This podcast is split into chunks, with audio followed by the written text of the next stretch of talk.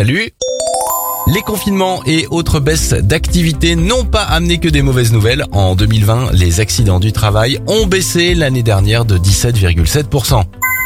Un exploit médical maintenant, des scientifiques ont mis au point un implant cérébral qui permet aux aveugles de voir à travers une caméra. Le principe est de contourner les yeux pour se connecter directement au cortex visuel du cerveau. La vision est recréée pixel par pixel. Enfin, consterné par le nombre d'enfants se noyant chaque année, un homme a créé un concept de camion piscine itinérant. Jean-François sillonne ainsi les communes rurales françaises pour apprendre aux enfants à nager.